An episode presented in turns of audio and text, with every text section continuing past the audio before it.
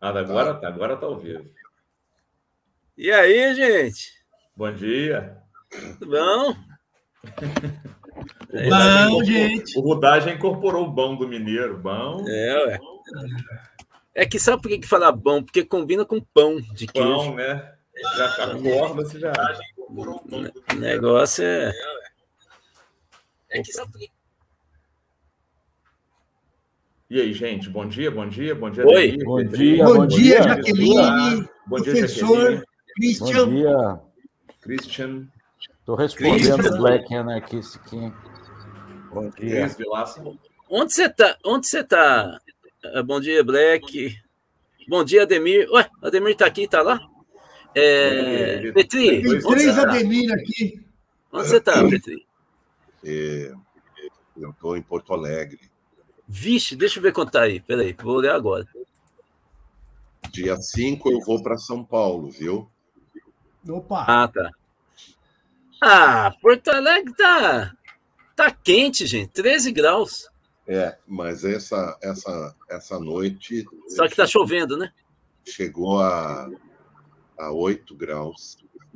Não, é porque é o seguinte, em São Paulo tá 7 graus agora. Deve ter subido um pouquinho. E aqui tá 10. 10 graus. É, Então você já viram, né? é Mas eu tô achando uma maravilha. Bom, gente, hoje, 7 graus aqui em Barra Bonita nesse momento.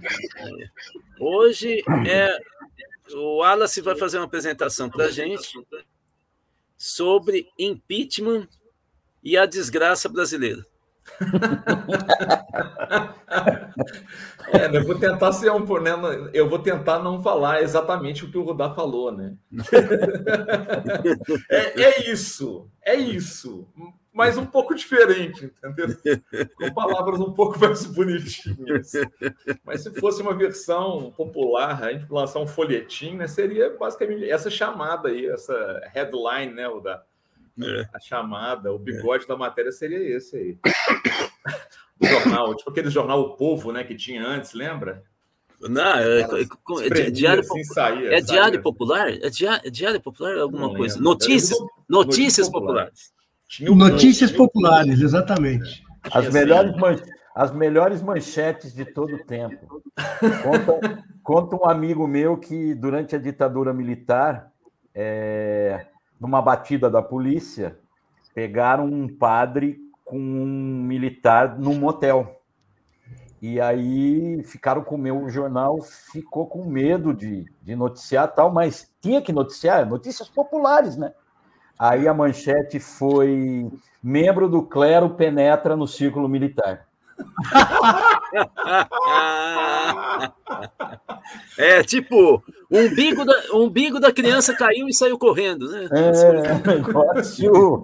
Não, as manchetes eram as melhores coisas. E tinha, e tinha o tal do bebê, do bebê capeta, que toda edição tinha o bebê capeta na frente. Era um negócio impressionante, impressionante. É verdade. Vamos lá, vamos lá, Muito gente. bom, vamos lá. Som na caixa. Então, Osiris, pode colocar a apresentação, por favor? Deixar por enquanto essa aí. Gente, essa aqui é a capa, né? É só para as pessoas terem uma noção do que, que se trata. Então, o ele falou que impeachment, ele falou impeachment é a desgraça brasileira, como um título alternativo aí. É, aqui, na verdade, essa, esse sinal de crise da democracia é o título da minha pesquisa de mestrado, né? Que eu estou em fases aí de, quer dizer, de qualificação e escrita.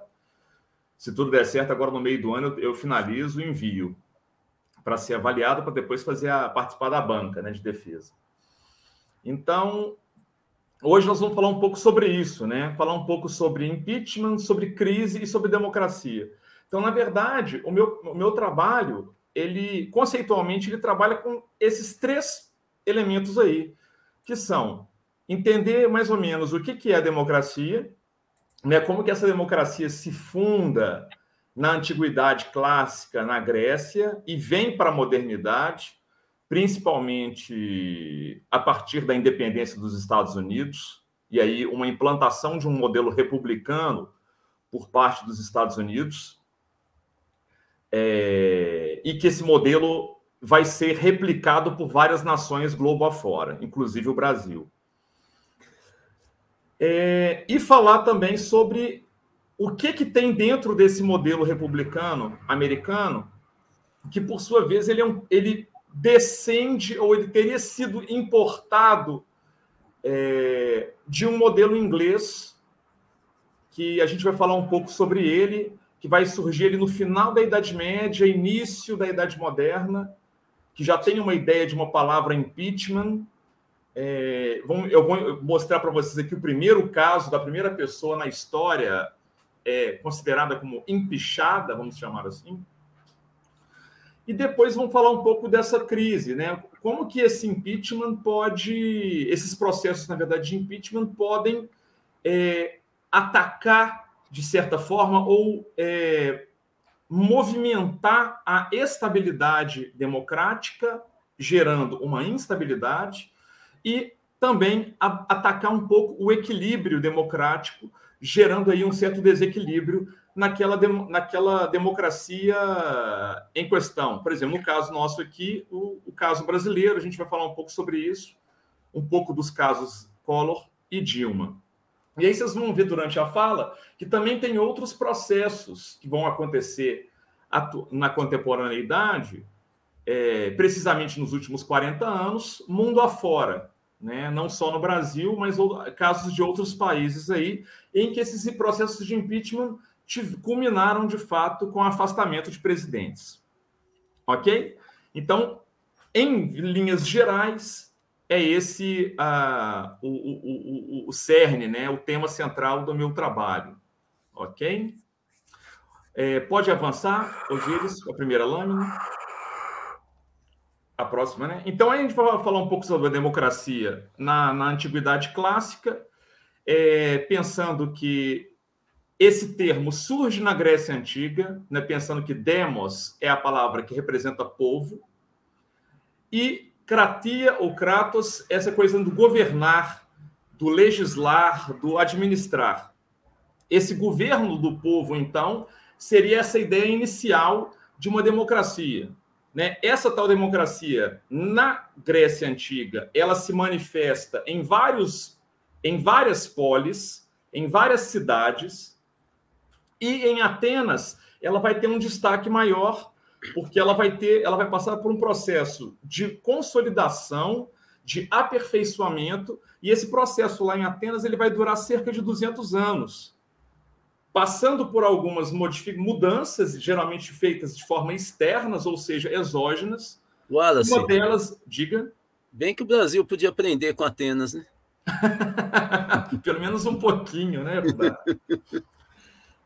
principalmente com a invasão por parte da Macedônia e depois com a chegada, com a expansão do Império Romano. Ou seja, aquilo que a gente vai conhecer como uma democracia que vai ser fundante lá na Grécia Antiga e que vai ter é, é, é, o seu maior expoente, Atenas, ele vai durar cerca de 200 anos. É interessante pensar isso porque, quando a gente traz para os dias atuais, quando eu falei ali rapidamente um modelo é, é, com a independência americana, por exemplo, temos Estados Unidos aí na modernidade, com esse início daquilo que a gente vai conceber como uma democracia moderna, dentro de uma república, os Estados Unidos estão passando por um processo aí de cerca de 200 anos de vigência democrática, com altos e baixos também, porque não existe, não dá para falar que democracia é algo monolítico, algo rígido, como uma pedra que você delimita, você finaliza como uma escultura e pronto, né? Essas democracias, não só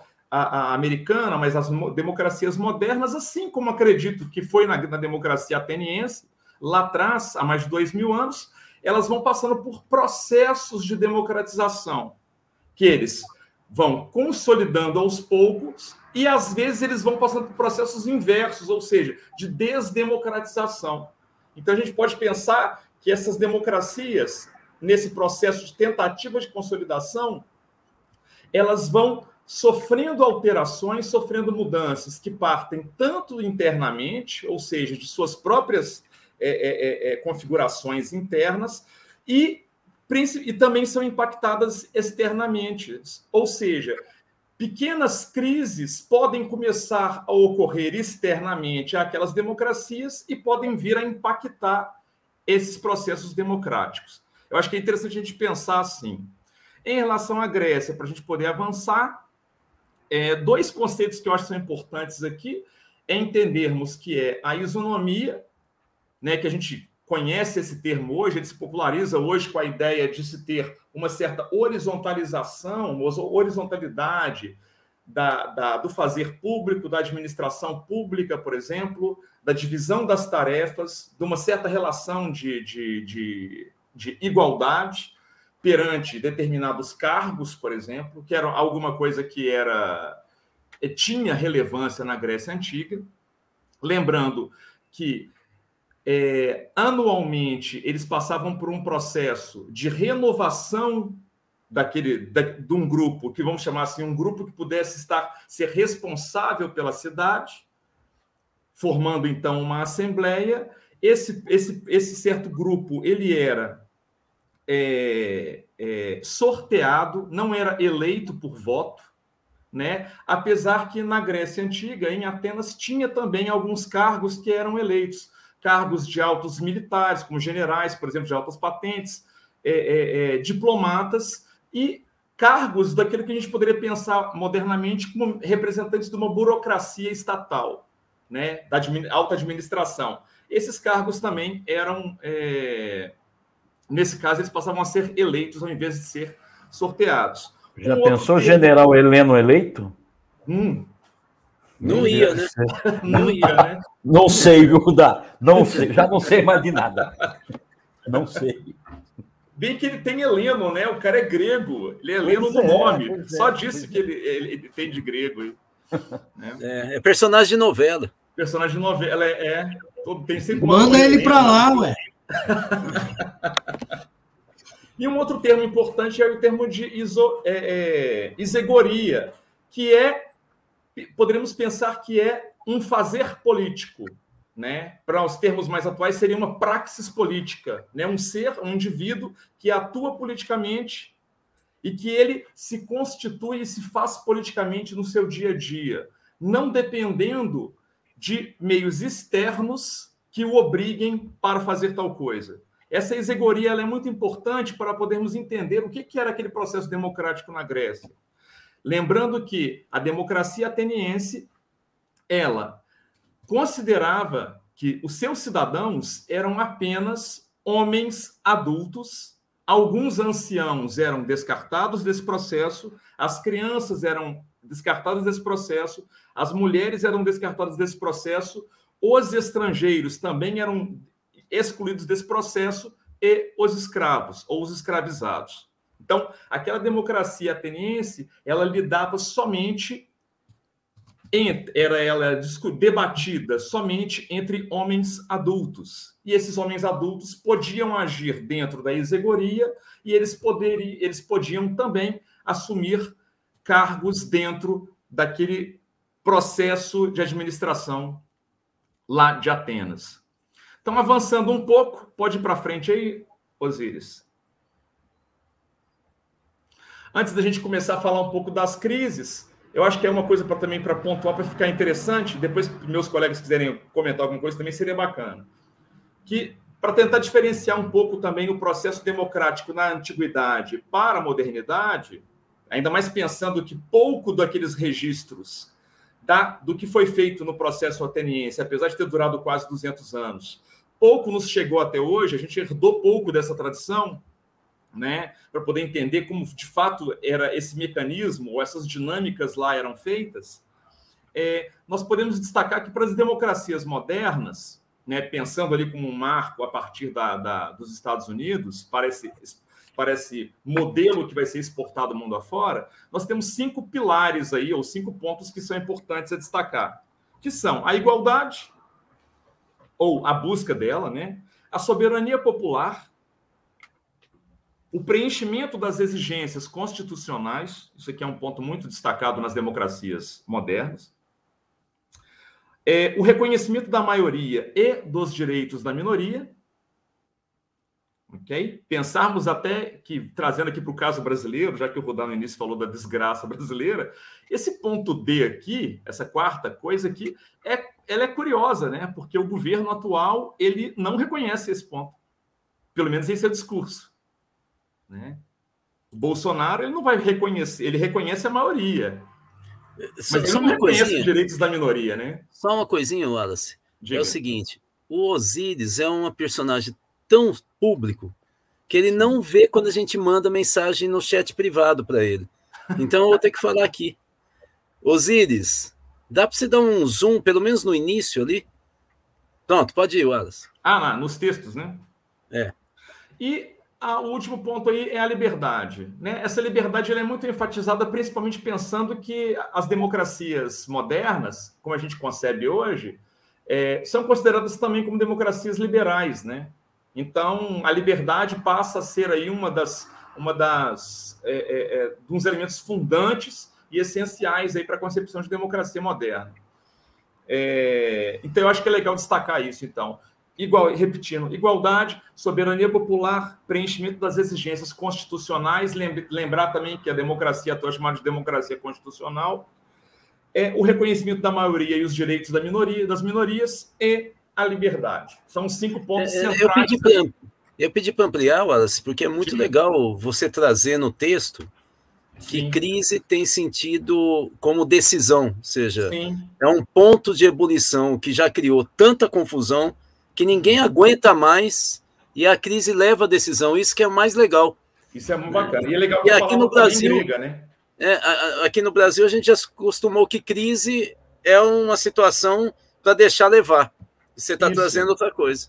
Isso, isso. E é interessante pensar o seguinte, Rudá, que a palavra, assim como a gente falou ali agora, democracia surge na Grécia, né? Esse, esse conceito. É, crise também. É. Quer dizer, é decisão.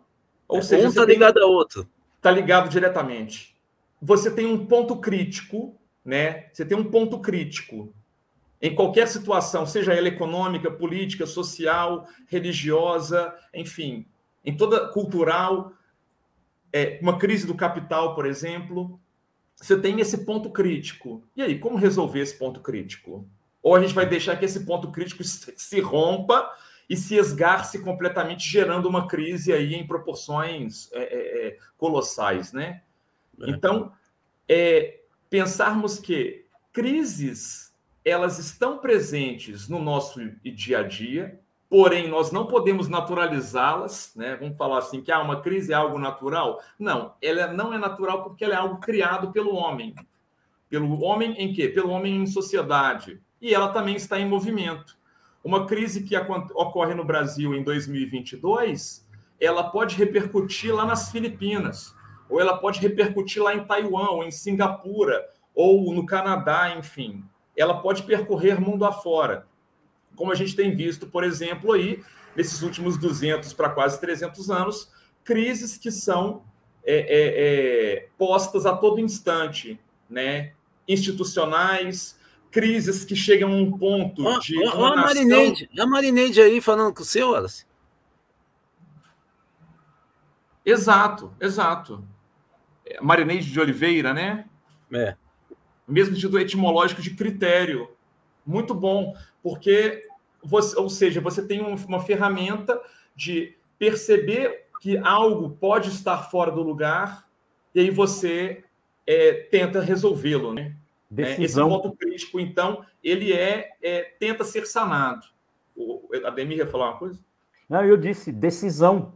Você Isso. chega no ponto crítico, você tem que Exato. tomar uma decisão tipo, para resolver aquele. É aquilo que o Lenin falou né, no Estodela, né? O que fazer, né?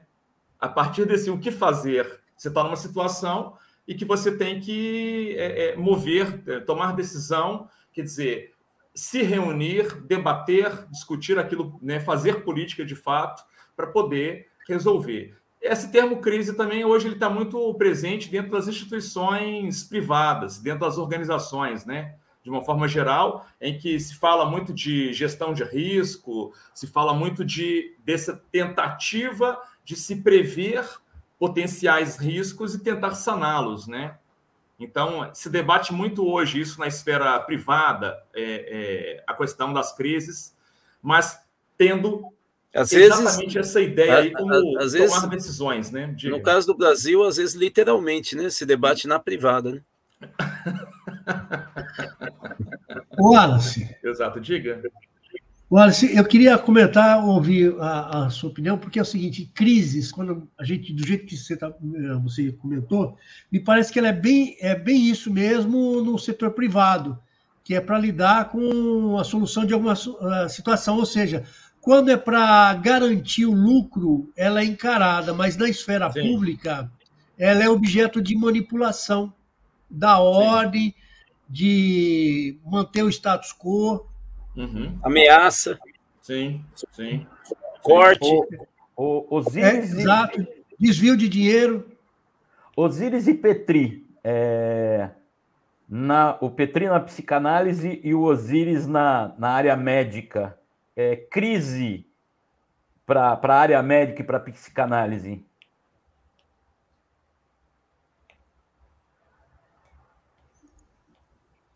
Eu gosto Vixe. do Petri falando. É, os caras ficaram num silêncio, bicho. Acho que você instalou a crise. É, ah, você pode falar, por exemplo, ah, numa numa crise histérica, por exemplo, não é um conceito chave, né? Onde você tem um, uma série de comportamentos que são detonados, né? Então, a ideia de uma de uma decisão, ou seja, em que uh, uma série de vetores de situações se confluem na formação de uma solução de compromisso que é um sintoma, porém que se torna uma moção e que vira um comportamento na esfera motora, por exemplo. Comportamento na esfera motora, a gente pode dizer, por exemplo, o seguinte: eu estou tendo um comportamento de esfera motora. Eu estou tentando falar aqui, eu estou falando, não está saindo muito bem, mas estou falando. Né? Então, isso é uma, uma situação uh, eferente, no caso, do ponto de vista, inclusive, neurológico. Né? Uh, então, uma crise é quando um sujeito, dado uh, determinadas situações, desempenha uh, no corpo, na mente, no todo dele, uma resolução dessa situação que é mal conduzida, na forma de um sintoma, e não na forma de um esclarecimento, de um aprofundamento. Né? E o interessante é que ele não sabe o que está acontecendo realmente ah. com ele. Né? Ou seja, ele não tem o controle disso. Né? Ou seja, por exemplo, você falou de histeria. Esquizofrenia não é uma decisão consciente. Não, a esquizofrenia é uma é uma patologia da área das psicoses, no caso. Né? É, um, é, é uma, uma psicose narcísica diz, né? Então, ela não é consciente e até hoje, na medicina e na psiquiatria, se discute uh, se ela tem fundamento genético. Está dando eco, está dando eco. Eu acho que é o microfone do Osiris. É. Uh, e, até hoje se discute se ela é, número um, genética, número dois, adquirida socialmente na relação familiar, e número três, uma combinação dos dois elementos. No Kaplan e Sadok, que é o grande manual norte-americano da área da psiquiatria, você tem 100 páginas de pesquisa, ele é um, negócio muito grande, né, sabe? Gigantesco. Então, você tem 100, 150 páginas no Kaplan dedicadas a pesquisas longitudinais que comprovam que a esquizofrenia ela é geneticamente adquirida e ela é feita com gêmeos univitelinos que são criados em famílias separadas, ou seja, oh. órfãos, né? Depois é muito interessante esse trabalho. Você tem 100 páginas, uh, cento e poucas páginas que realizaram pesquisas longitudinais da mesma forma que comprovam que ela é adquirida. Um se torna esquizofrênico, o outro não. Então, o Freud não recusava a possibilidade de uma etiologia uh, genética. Entretanto, ele dizia o seguinte: primeiro nós temos que trabalhar tudo aquilo que é adquirido. E se sobrar alguma coisa, então a gente pode entender que tem aspectos genéticos. Então, a psicanálise ela trabalha a dimensão do social, na verdade, do sujeito humano, considerando a sua vida, né? olhando para o sujeito nesse caso. Né? Então, aí a crise uh, é um, um aspecto interessante. Agora, na antropologia, uh, o conceito de crise é substituído pelo conceito de processo ritual, né? Ciclo de passagem, né? É, é. Posso dar um exemplo quando aquela famosa que bump jump que, que tem no Ocidente, que o cara se pendura no elástico e cai, né? Aquilo tem origem no ritual na África, na passagem da adolescência para a vida adulta, em que o cara uh, vai na árvore grande lá, cerimonialmente, se atira e cai com cipó. Então, muitos quebram a perna, muitos caem no chão. Esses que quebram perna, caem no chão, eles se tornam demônios. Eles saem fora da tribo, não se tornam sujeitos. Você vê né? que troço incrível, né? Que horror. Então, gente, é. É, do ponto de vista mais médico, é, é, é, complicado porque eu lido com uma medicina que tem realmente diferenças conceituais e de, de intervenção bem diferentes. Mas a crise é toda a agudização de um processo. A gente pode falar em conflito, mas a pessoa usa patologias, é, desequilíbrios, então você tem uma agudização, você tem uma crise de asma, uma crise de enxaqueca, e agora a decisão, sim, é a, a, escolha terapêutica. Você tem que intervir ali. Embora essa decisão ela tem que ser anterior. Na medicina chinesa, por exemplo, a gente lida com um quadro que eu tenho que mudar para não chegar a ter crises. O objetivo é esse. Né? Agora, o, o Petri trouxe, trouxe esse conceito interessante e eu vou falar para vocês como participante de trabalhos multidisciplinares. E e o que a gente vê, assim, o que menos importa, quer dizer, é importante sim se, um, se uma coisa tem uma origem genética ou não. Mas no trabalho multidisciplinar, isso não é importante, porque tem o que se fazer no pós-adquirido, tem que se fazer do ponto de vista relacional. É, tem a, a, uma área instaurada agora que é os cuidados paliativos, que em alguns casos vai dar um suporte importantíssimo. É, sua esposa é ligada a isso, Ademir? Não, ela, mas ela trabalhou num hospital de oncologia aqui, tem muito cuidado paliativo em oncologia. Isso. E eu, nós estamos lidando com isso com o pai dela. O pai dela está com câncer e, e o, o, processo já não tem mais reversão. Ele continua com a químio, mas é uma químio de cuidado paliativo para que não, não piore, não tenha dor, não, enfim, aquela coisa toda. Nós estamos acompanhando isso de perto aqui a grande bandeira dos cuidados paliativos, é, ou bandeira, o grande expoente, é aquele físico que falava com o aparelho e tal, porque é uma pessoa que ele tinha um diagnóstico, uma previsão de morte antes dos 40 anos, e ele vive extensamente e ativamente e produtivamente, graças ao cuidado. Né? Isso. né? Então, eu acho é, é essa visão de, de, de crise ela tem a ver com isso, mas a intervenção é, multidisciplinar, ela tem isso. Lembrando que quando uma questão é genética, a intervenção é muito complicada. Na área de neurologia se tem estudos sobre isso, mas é tudo estudo. A pessoa, para se tratar, tentar alterar alguma é, complementação genética, é mero, mero Olha, tiro. Eu queria fazer uma observação, é assim, só deixar claro o seguinte: é, se essa discussão aqui a gente estiver detonando a exposição do Wallace, Wallace não, a, gente tá não, tá continua, tá a gente continua na próxima quarta, porque o próximo slide do, do Wallace é justamente o impeachment. É, que é o tema central. Mas, de qualquer maneira, eu queria fazer um comentário. Não, aqui. eu acho rico, Rudá. Não tem problema, não. Porém, a gente pode tá delongar, bom, tá ampliar isso para semana que vem, sem problema. Tá bom. Então, então fico mais tranquilo. A minha questão é o seguinte: eu acho muito interessante o, o que vocês estão falando agora, é, a partir da provocação do Wallace e, e, e jogando para a saúde, porque é o seguinte: primeiro eu vou falar da saúde, depois vou voltar para a política. A gente tem um costume ocidental de dar validade e valor como se fosse uma mercadoria para coisa humana. Ou seja, uma pessoa que está com problema de saúde, a gente começa a achar que a pessoa está estragada. Não é? Como se a gente tivesse o tempo inteiro 100%. Aí tem alguns momentos que a gente está 50%. Se pegou Covid, a gente já começa a achar que o cara está 30%. Né? Eu tomei estragado. então, não, mas sabe que, por que, que eu senti isso? Eu vou falar um negócio aqui que vocês vão querer me xingar, mas assim, é, eu vou falar do mesmo jeito. É, eu tinha uma cachorrinha que eu adorava. Aliás, todos os cachorrinhos que eu tive, eu adorei. Eu tive duas pequenininhas né, na vida adulta e tal.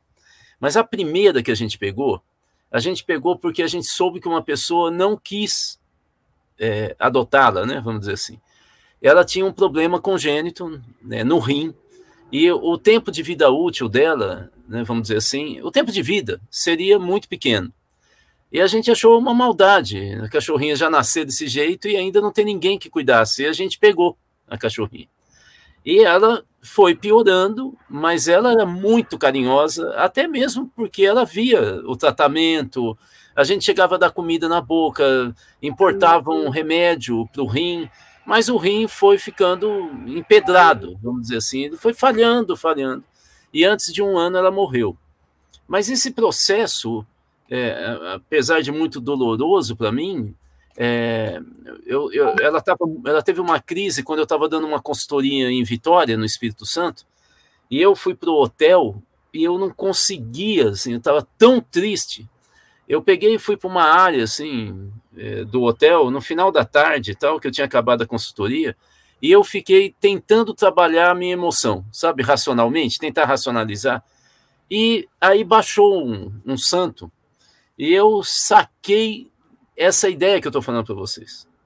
Essa ideia da gente aprender que a vida tem importância em qualquer momento na crise, na fora da crise, a gente não tem que dar validade para a vida.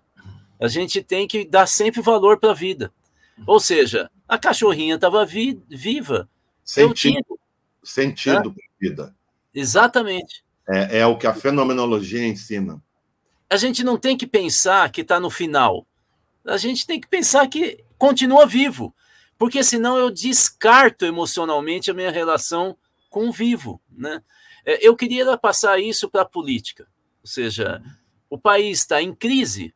A gente acha, no Brasil é muito comum falar isso, né? ah, o Brasil não tem jeito. Né, e é justamente aí que a gente tem que dar valor para a crise que a gente está vivendo, né? É, para a gente continuar vivendo no país e tentando fazer parte da polis. Né? Uhum. Eu acho que é um pouco isso que o Wallace está falando quando é decisão. Né? Se eu não decido, eu estou achando que o país morreu. Só que o país não morre. Uma nação não morre. Né? Bom, era isso que eu queria provocar. É, mas eu, eu, vou comentar em relação ao que você falou aí. É, essa questão da validade, né? Que, é. que, se atribui hoje às pessoas em relação à saúde, enfim, voltando à questão da saúde. É, talvez essa, essa. Me parece, né? Assim, me parece que essa, essa ideia de que nós temos de avaliar as pessoas, né, ou de pensarmos os nossos iguais por meio da validade, ah, fulano adoeceu, estragou, envelheceu, estragou, é, é, é uma transferência, ou isso seria, a meu ver, uma transferência de uma forma de visão de mundo, uma cosmovisão dentro do capitalismo, em que nós transformamos, até já, já incorporamos isso de uma forma tão forte, tão inconsciente, que nós, nosso discurso já transporta isso, em que a gente transforma as pessoas em mercadorias. É. Então, o cara envelheceu, ah, tá passando da validade. Fulano adoeceu, ah, ele tá estragado. Ele sofreu Tudo um tem que ter valor de uso, né? Tudo exato, tem que ter valor de uso. Exato. E aí você tira aquilo que o Petri falou, você tira o sentido da coisa. Né? A gente mercadoriza tudo, inclusive tudo. as outras pessoas. Não, a gente, a gente não tem noção do. A gente não tem. As pessoas perdem noção do belo, né? Porque assim, é, é, é, se aquilo não tem. Se aquilo não tem um valor de troca, ele pode ser o mais bonito que for, não tem, não tem sentido para a pessoa. Não, não, não e é sentido. daí que e é daí que nasce o utilitarismo político. Eu só apoio a democracia se eu consigo comprar dois frangos. Exato. É. Então, então, a democracia perde um certo sentido, né, enquanto uma forma de governo, né, de governar. Né? É, ele, ele, passa a ter ser apenas um instrumento é, que tanto faz, desde que ele dê resultado para mim. De novo, é como que eu uso. Né? Qual é o uso que eu tenho para isso? Né? É um distanciamento, porque Completo. se demo é povo e o Sim. povo fala, tanto faz, não é democracia. Né? Não é democracia. E eu queria fazer é um uma ponte também. Né? Queria fazer uma ponte com o que você falou. É, a gente está falando dessa questão do, do estragamento humano e da crise social também, porque, na verdade, de fato, não é isso que acontece na condição humana. Você tem a condição de morte individual, inclusive, sendo apontando caminhos ou, ou sendo decisivo para é, decisões. A gente tem lá a paixão de Cristo né, que consolida o cristianismo. A gente teve aqui uma morte importante durante a sua agonia, que é a morte de Tancredo e a, a, a consolidação né, da eleição direta no Brasil. Então, essa, esse cruzamento da história individual, das crises individuais, né? Agora, é, é veja, é... Osíris, veja o que você está falando. Isso também tem a ver com o ambiente, que eu acho que tem relação com o que vocês estão falando, né? que é o seguinte: você sabe que no catolicismo, a, a imagem mais importante para os católicos europeus é o sofrimento na cruz. Sim. E, e na América Latina, principalmente no Brasil, é a ressurreição. Olha que coisa mais doida, bicho. Nós somos mais alegres. Eles são mais para baixo, são mais deprimidos, né? É, é, é, uhum. eu estou falando que esse ambiente também faz com que a festa democrática né, seja mais dura e rígida na Europa e aqui seja mais festiva e meio bagunçada mesmo, né? É, aquilo que eu... a gente a gente tem no México o Dia dos Mortos, né? A celebração, celebração da morte né? do, do, das pessoas, do, enfim. Não é, Mas vamos lá, vamos, não é pouca vamos, coisa. Não é vamos para o próximo, vamos pro próximo slide, pelo menos, gente. É, porque é, se... isso. É, porque a gente vai agora para o quinto slide, né? É. Então, De olha sete. só. É, aí a gente traz o, o, impeachment, né? Que é esse termo que vai surgir aí lá na Inglaterra. É, vai dar essa tradução, possíveis traduções, né, como impedimento ou impugnação, como vocês estão vendo aí, né? O, o Osiris está destacando aí. Então, percebem que esse termo surge né, no século XIV, ou seja, na Idade Média, né, na Inglaterra, onde você já tinha ali o, uma, uma formação do parlamento inglês, que vai dar as bases para o parlamento moderno. Né? Lembrar que a Carta Magna deles vai surgir aí alguns séculos antes, é, e a gente vai ter um, um, um, primeiro caso que é o Francis Bacon, né, que um, um filósofo, um pensador, né, considerado um dos pais da ciência moderna. É, ele também era um, um, político. Que deu, que deu um sabor especial para o hambúrguer, né? Exato.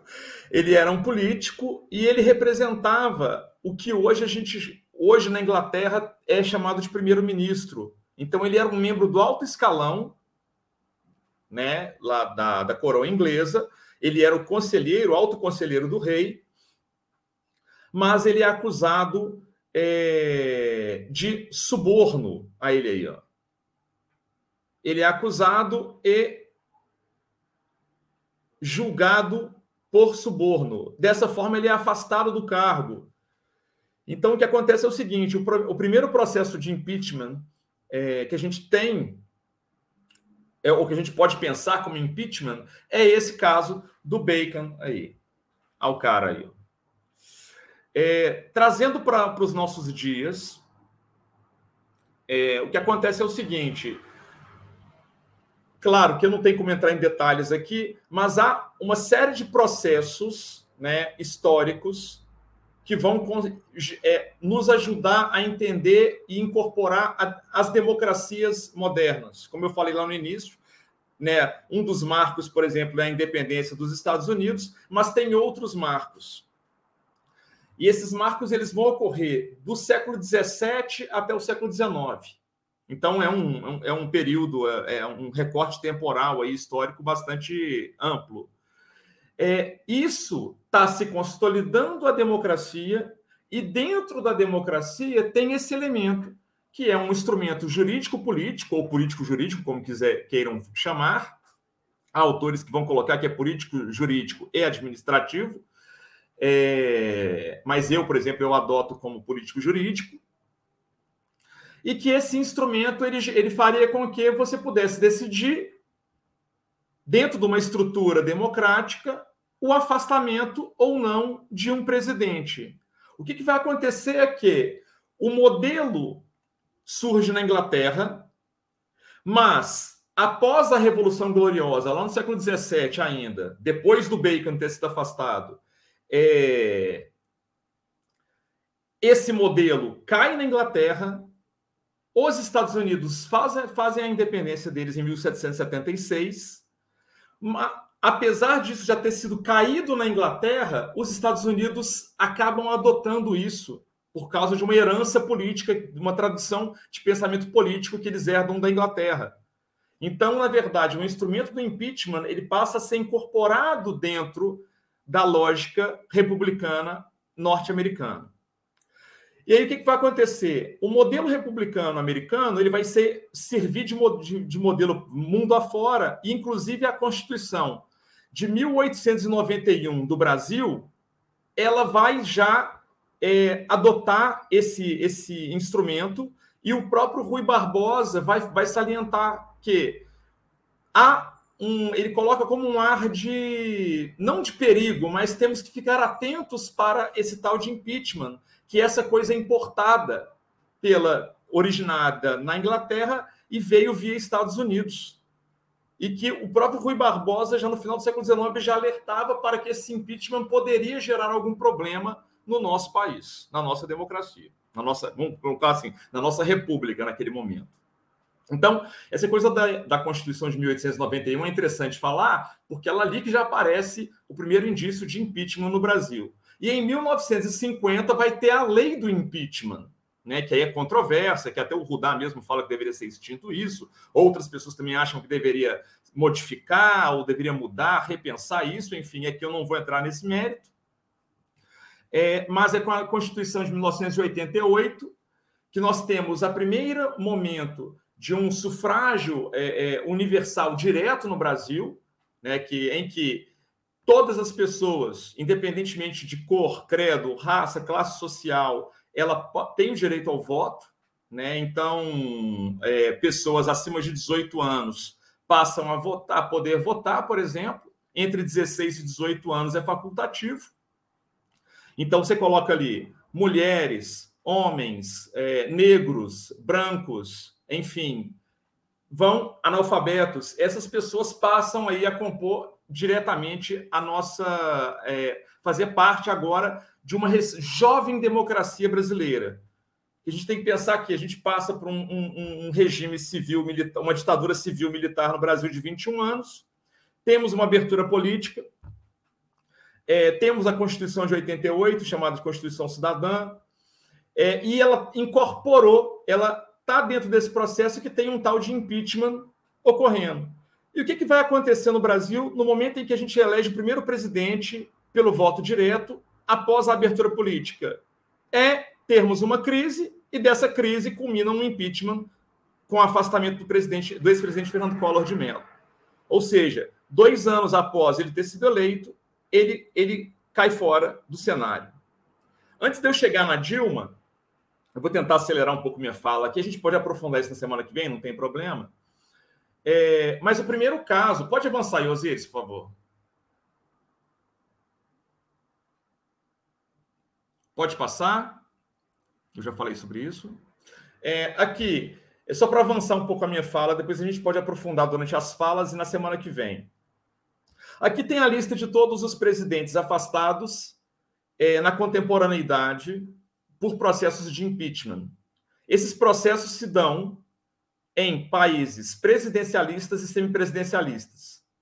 Gente, é bom a gente entender isso. Né? Ou seja, é uma coisa que nasceu numa monarquia parlamentarista, mas que ela foi de fato é, se tornou ativa e se tornou de fato implementada, implantada nas, no, em sistemas presidencialistas e semipresidencialistas. Semipresidencialistas com dois expoentes ali, Lituânia e Ucrânia. Se vocês perceberem as datas desses processos de impeachment mundo afora, vocês vão ver que o primeiro deles em 81, no Irã, é quando há uma abertura para uma, uma, tentativa de construção democrática no Irã, que ela saiu do regime do Ayatollah Khomeini nos anos 70 e tenta implantar uma democracia. O primeiro presidente eleito, que é esse camarada aí, assim como o Collor no Brasil, é afastado por processo de impeachment, acusado de corrupção. Então a gente tem um primeiro ponto aí. O primeiro presidente depois desse cara é exatamente o Collor. E aí na esteira do Collor começa a um quase que um efeito dominó, um efeito cascata.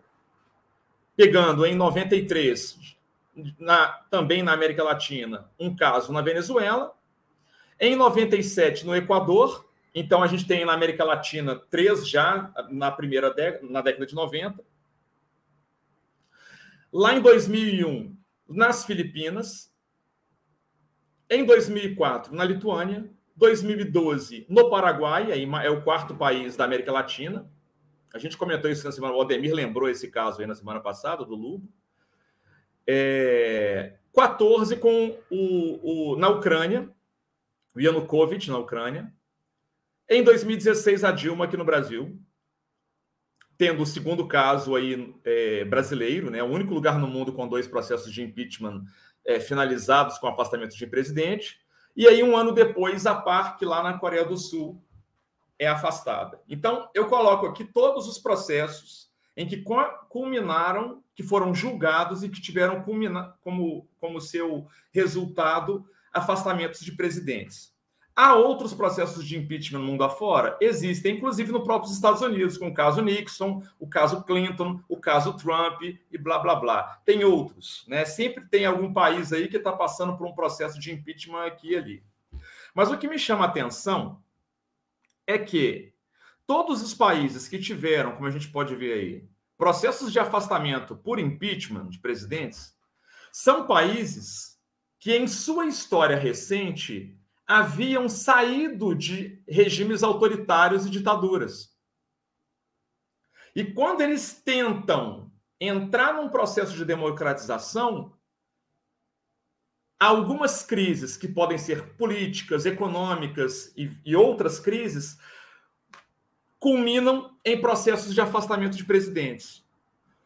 Mas quando a gente pensa que esses impeachments foram, então, a forma de se resolver aquelas crises, e temos aí uma, uma saída magnífica, nossa, que fantástico, conseguimos é, é, resolver a nossa situação, é aí que o processo começa a degringolar. Porque o que eu percebo em todos esses países até o momento, nas minhas pesquisas, é que todos esses países começam a sofrer crises mais intensas após os processos de impeachment. O que eu quero falar com, com isso é o seguinte: o que eu quero afirmar é não o processo de impeachment ele se mostra como uma crise ou um, um, sinal, melhor dizendo, como no meu título, um possível sinal de uma crise da democracia. Ele ataca o equilíbrio e a estabilidade democrática. E a partir do processo de impeachment, que é o seu ponto crítico na democracia recente, contemporânea, ele estoura quando há o afastamento do presidente. Quando não há o afastamento do presidente, a, a, a, tendência é que haja um retrocesso, haja uma certa recuperação mais branda, menos traumática do processo democrático. Se a gente pensar no que, que acontece com a saída da Dilma em 2016 e tudo que vai desembocar de 2016 para cá dentro do Brasil, é quase que uma tsunami de eventos pós-crise 2016, mas que vão se agudizando, ou seja, entramos numa onda de crises que, de certa forma, vão ter como seu estupim, o seu ponto ali nevrálgico, o seu ponto nervoso, ou o seu liminar, o seu ponto crítico, o impeachment da Dilma. E lembrarmos o seguinte: o impeachment do Collor em 92 até 2016 são 14 anos apenas. É pouquíssimo tempo numa democracia que começou outro dia no Brasil, em 88, vamos dizer assim. Né? É muito rápido. A Ucrânia hoje, a Ucrânia passa por uma situação de guerra. Oito anos após o afastamento do seu presidente, lá em 2014. A Ucrânia era permeada por crises em 2014. A Ucrânia foi membro da União Soviética. Ela foi membro da CEI, da Comunidade dos Estados Independentes. Ela sai da União Soviética e passa por uma crise e chega a um impeachment. Na Lituânia, 2004, por exemplo, Lituânia também fez parte da União Soviética, apesar dela ter sido parte da União Soviética, junto com a Letônia e com a Estônia, elas não fizeram parte da SEI. esses estados bálticos aí, eles se afastam disso, mas a Lituânia é considerado o primeiro país ex-União Soviética a, criar, a ter a independência. Lá em 92. Em 2004, o que acontece? Uma crise uma crise institucional que vai gerar o afastamento desse presidente aí, Rolandas Paxas. O que eu estou querendo dizer é que todos esses casos aí, apesar deles parecerem casos isolados, eles mostram é, elementos similares, geralmente permeados por escândalos de corrupção. Alguns podem ter escândalos de natureza é, sexual, por exemplo. Há um elemento moralizante muito forte dentro de todos esses processos de impeachment, tá? Aí eu, eu não falo só dos processos de impeachment que tiveram, que desembocaram em afastamento de presidentes, mas em todos os outros, o caso, por exemplo, do, do, do Bill Clinton nos Estados Unidos em 95, com a estagiária Mônica Levinsky, né? Que é um escândalo sexual, que aquele escândalo sexual é, em países anglófonos eles têm um peso muito maior do que em países latinos. Vamos lembrar que o Itamar Franco, é, no carnaval, é fotografado de uma fotografia de baixo para cima, com uma, uma modelo ao lado dele, e ela estava com a camisa, mas sem a parte de baixo, ou seja, ela estava sem calcinha. Aquilo ali não foi, por exemplo, se fosse um país anglo-saxão, aquilo poderia ser um escândalo assim, absurdo. No Brasil, aquilo vira quase que uma fofoca, vira uma coisa é, é, é, pitoresca, uma coisa assim. Ah, esse presidente aí é um fanfarrão. E a Ô, coisa. Wallace, não... Oi, diga. Enquanto você estava falando, eu estava fazendo um levantamento aqui na internet. Claro que não precisei de todos, mas Colo, até onde eu consegui, Colo, ah. Carlos André Pérez, é, o do Equador, o Estrada, foi até onde eu cheguei todos tinham, tinham denúncia de corrupção por detrás. Exato. Todos. Eu, eu quero só que é, fazer. Parece que é meio uma praxe, né? Sim. Quero só fazer uma observação assim teórica. Um cara que tem no nome parque tem que cair mesmo, gente. é uma mulher, é a, a presidente Park, é, ela é Coreia do Sul. Corrupção também, tá? O caso dela tá. é corrupção. E ela, ah, é, ela, ela, é de uma dinastia política lá em, na Coreia do Sul. É, assim, a Dilma não foi acusada de corrupção, mas tinha lá uma pedalada que, que leva a isso. Sim. Eu não sei o da Ucrânia, o que é. O Lugo foi do Paraguai acusado de corrupção, o da é. Lituânia também não Esses Enfim, todos aí é corrupção. Todos, ah, isso, isso, isso que é importante. A corrupção é um discurso que, eh, vamos dizer assim, é, que dissimula o debate democrático. Uhum. Ele, ele, ele sequestra o debate político e ele coloca numa redoma com um tema único, monocórdio. Sim. Sim. É, então, assim, eu, eu tento convencer é, a esquerda brasileira que esse tema não pode ser nosso.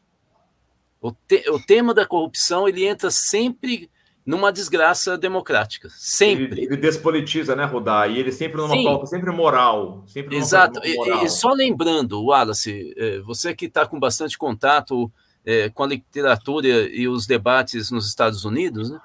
É, os Estados Unidos, principalmente a linha funcionalista, ela, ela, tem vários estudos da década de 50, 60, eh, 70 do século passado. Eh, eu estou pegando essa teoria de propósito, né? Para não falar que é uma coisa marxista. Sim, eles, sim. eles sustentam que a corrupção moderna ela está baseada em dois fatores principais. É a, a captura do Estado pelas elites, e aí, lembrando que o conceito de elite não tem relação com classe social, uhum. ou ela tem uma relação parcial. Né? Então, nós estamos falando das elites econômicas, mas também da elite sindical, Sim. elite cultural, cató é, religiosa. Né? Então, é, é quando o Estado é capturado pelas elites, ou seja, o Estado não tem transparência, é democracia frágil, e, por outro lado, quando você tem profunda desigualdade social. Uma, uma questão está relacionada à outra, porque é, o utilitarismo é mais forte. Eu preciso sobreviver. Uhum. Então, assim, ah, rouba, mas faz. Exato. Então, exato. Em, em, países que têm essa. E essa condição cai feito uma luva no Brasil. Então, isso significa o quê? Que se nós temos corrupção, teoricamente, por essa visão, a solução seria a transparência da ação pública, o controle social dos eleitores sobre os governos e a diminuição da desigualdade social. É. As elites brasileiras não gostam muito desse discurso, não. Prefere o decálogo do Dallagnol. É, e só para finalizar, esse é o último slide que mostra o, o, número de processos de impeachment né, protocolados no Brasil. Desde o Fernando Collor. Olha que interessante, gente. É, 29 que o Collor teve. O Itamar, apesar de dois anos apenas de governo, ele tem quatro processos. O Fernando Henrique, 27. O, o Lula, com 37. A Dilma, com 68. Era até então a recordista aí.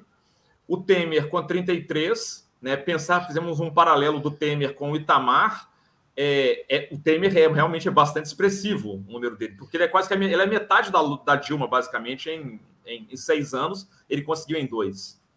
E o Bolsonaro aí, ele consegue ser Messias, de fato ou mito, porque ele já tem 143. Né? É, veja, veja como que é um, um fator de ameaça constante.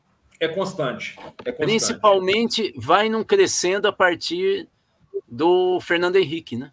Sim. O Michel Temer, ele tem menos proporcionalmente, né? Uhum. Eu estou falando porque vai não crescendo e depois sim, com o Temer cai, né?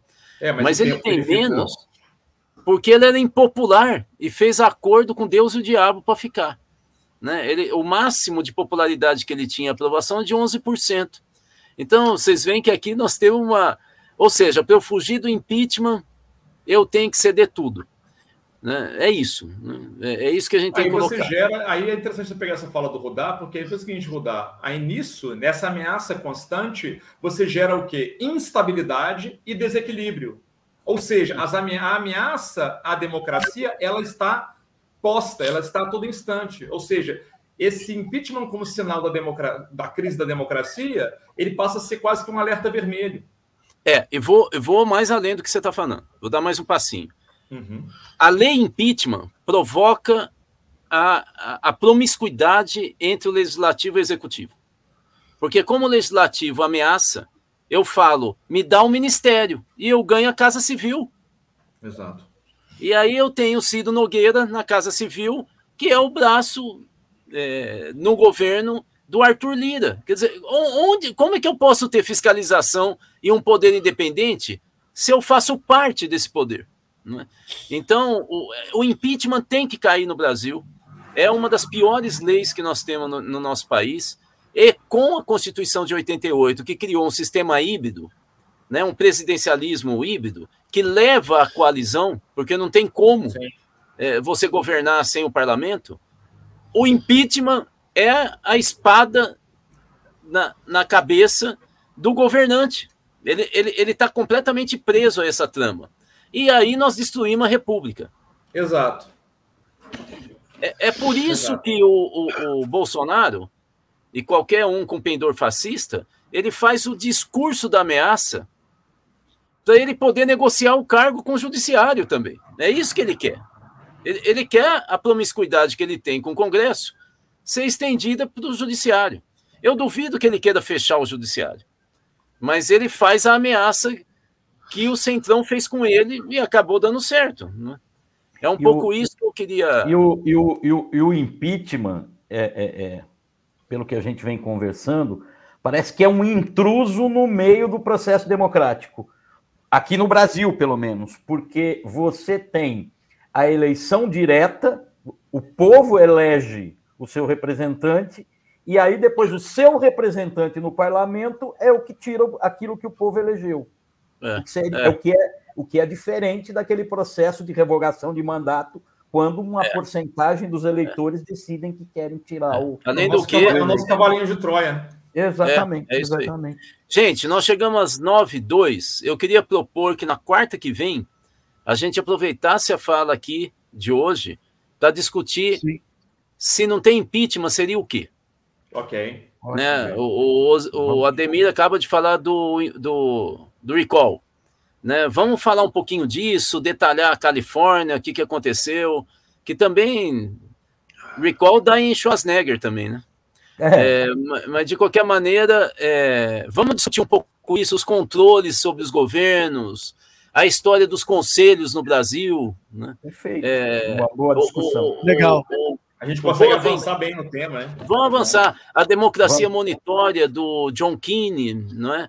Aquela, aquele livro democratizar a democracia do Boaventura, que é mais antigo tal. É, tá, eu faço essa proposta aqui para nós, tá bom? Perfeito, perfeito. E eu quero só fazer um comentário antes da gente encerrar, que o Petri falou uma coisa sobre esquizofrenia aí, e eu assisti o filme do John, John Nash.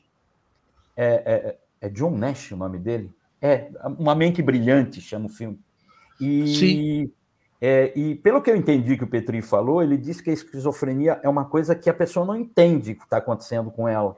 Mas ele conseguiu, ele conseguiu controlar aquilo. Não, é, é, ele não controla. Na crise, o tá. que acontece é que as reais motivações que determinam a crise sintomática, o surto, elas não são conhecidas pelo sujeito. Os elementos Entendi. que formaram isso.